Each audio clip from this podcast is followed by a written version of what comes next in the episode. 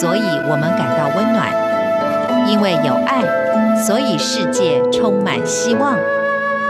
十分暖心文，传递善美乐，让爱无所不在。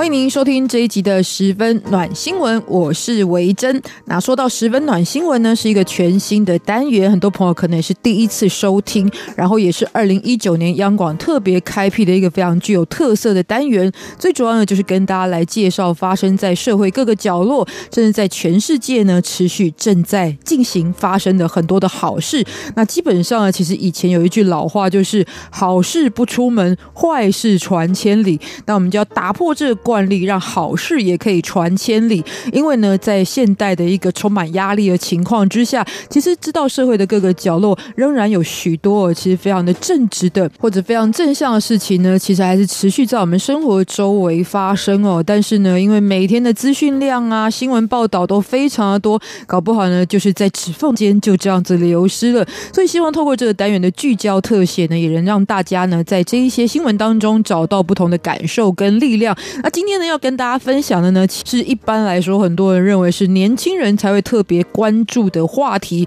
就是从打电动这件事情聊起。绝大部分所感受到跟玩游戏有关的新闻呢，都是稍微负面一些的。比方说呢，有孩子因为玩游戏成瘾，所以呢，在氪金的部分呢，花了家里很多钱啊，甚或是必须要送到戒瘾中心。然后呢，对于夫妻来说呢，可能也有影响，因为现在呢，很多人迷恋手机的游戏。所以呢，婚姻关系都没有好好经营，反而每天看最多的不是自己的老公老婆的手机游戏。所以当这样的事情越来越多，报道越来越多的时候呢，的确也会让许多人对于打电动这件事情呢是保持着负面印象的。长辈通常呢对这件事的感受，用四个字的成语最好形容，大家知道是什么吗？就是玩物丧志这样的一个想法哦。那事实上，这样的现实也是存在的，不可否认。而我们更不可以否认的一件事呢，基本上呢，它已经不再只是一个娱乐的消费的行为了，甚至它已经变成了一个相当专业的产业。那既然我们不能远离它呢，搞不好去认识一下游戏到底在现代社会当中占有什么样一个特殊的地位，可能也是不同理解角度哦。那今天要分享呢，其实很多人觉得虽然打电动是玩物丧志，但事实上啊，对于很多的长辈来说是相当有帮助的一件事情哦。尤其在台湾的这一款游戏呢，虽然在最开始推出的时候，很受到年轻人欢迎，但现在就看到了很多长辈也加入了，就是精灵宝可梦。其实不少人呢，现在就会笑说呢，这个手机游戏《精灵宝可梦》呢，已经开始变质了。为什么呢？因为从一个年轻人最风尚的游戏，那么过了这几年已经变成台湾的长辈的玩物了。但这样的一个说法，虽然有些人觉得相当的幽默，不过我觉得其实是可受公平的。也就是长辈为什么不能玩电动呢？当然可以啊。那长辈们玩的电动又为什么要被取笑呢？这本身就是存在可以讨论到的重点哦。所以之前呢，其实也有一个网友有。就上网说到了他的父亲呢，非常过度的沉迷游戏，可是呢，家人就会担心他外出又在晚上呢，然后又看着手机会太危险，所以常常因此而吵架。那就有一个网友的回复呢，其实被很多人就是划重点介绍，也就是这网友说到呢，你希望你的父亲在一年之后成为宝可梦大师呢，还是失智呢？哪一个选项比较好？当然，我说到其实不只是玩宝可梦，现代人呢很多就是因为智慧型手机的流行，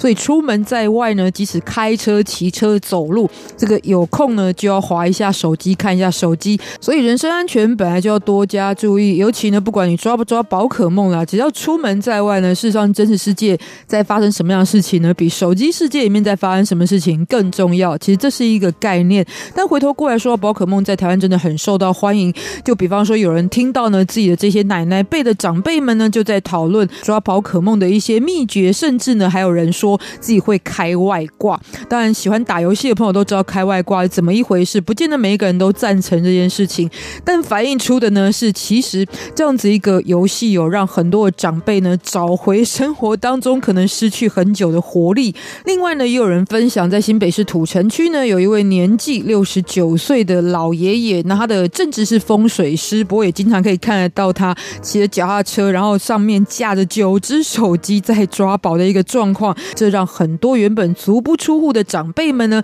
开始向外去探索、体验新鲜的事物了。所以呢，这也是来自于虽然电动游戏的种类很多，但宝可梦的特性呢是必须要到户外去抓宝，而且呢，由于每个地方抓到的宝物不同，甚至有些可能只愿意近距离移动的长辈呢，开始会想要去更远的地方探索了。甚至呢，有一些是家族哦，彼此之间呢本来是不太互动的，但也因为呢都喜欢上了抓宝，所以呢开始会全家出游。这样的新闻呢是非常非常的多。不过在台湾，我觉得跟宝可梦呢，其实我印象最深的暖新闻就来自于去年的两则新闻，也呈现了呢在即使虚拟的世界当中哦，但是呢情感的互动却是真实的。只要真挚的有这样子一个交流呢，事实上还是有非常多温暖的事情发生哦。比方说之前在台南市的嘉里镇这个地方呢。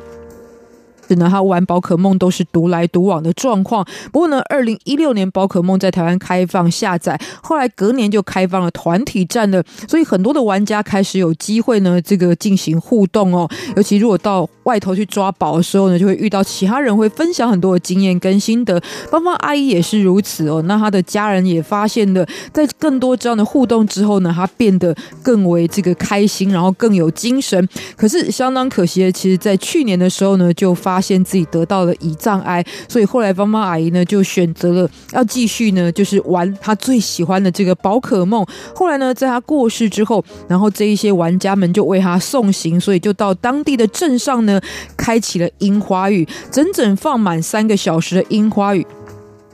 在这个抓宝上面，后来不敌病魔，在去年七月过世的时候呢，这一些跟他一起的玩友们呢，就决定要到台南的家里撒满樱花来送行哦。比方说呢，之前在台南市的嘉里区这个地方，就有一位七十多岁的玩家，那么大家都称他叫芳芳阿姨。然后呢，原本他玩这一款宝可梦游戏都是独来独往的状况，但是二零一六年宝可梦开放下载，二零一七年呢，在台湾就开始开放了团体战，所以让玩家们之间有很多互动的机会，芳芳阿姨也是如此哦。因为这样结识了非常多年轻的朋友，大家就会交换这一些游戏的心得啦、经验等等的，所以他周围的家人也观察出来了，芳芳阿姨是变得越来越不一样了。但后来。他被诊断出来罹患癌症了，所以这时候呢，其他的选择就是不接受化疗，而要把他剩下的岁月呢，其实就奉献给他最喜欢的这一款游戏。那直到后来妈妈阿姨过世的时候呢，其实后来就有五百位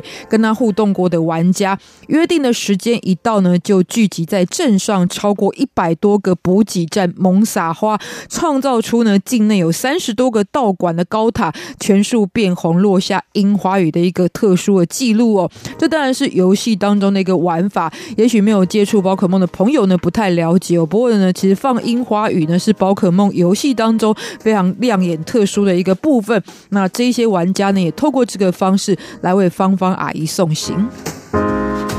那无独有偶的，也是在去年二月份的时候呢，其实也有一群因为这款游戏认识的宝友们呢，为了纪念肝癌过世的一个宝可梦训练师陈清敏，所以约定这个就在云林的北港这个地方的补给站呢，也是让遍地开花来送他最后一程哦。总之呢，从这两个新闻来看呢，虽然虚拟世界是虚拟的。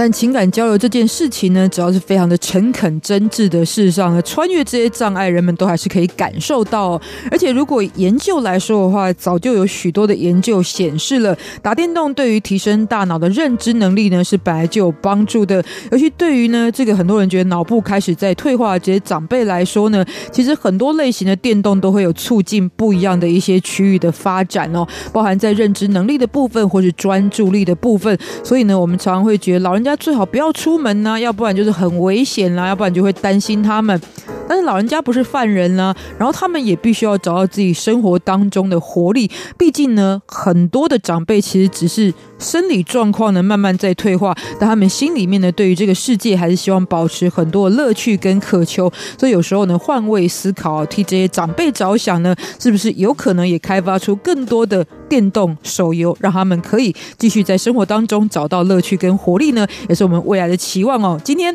我们的十分暖新闻跟大家分享到这边，下次也继续锁定我们的十分暖新闻喽，拜。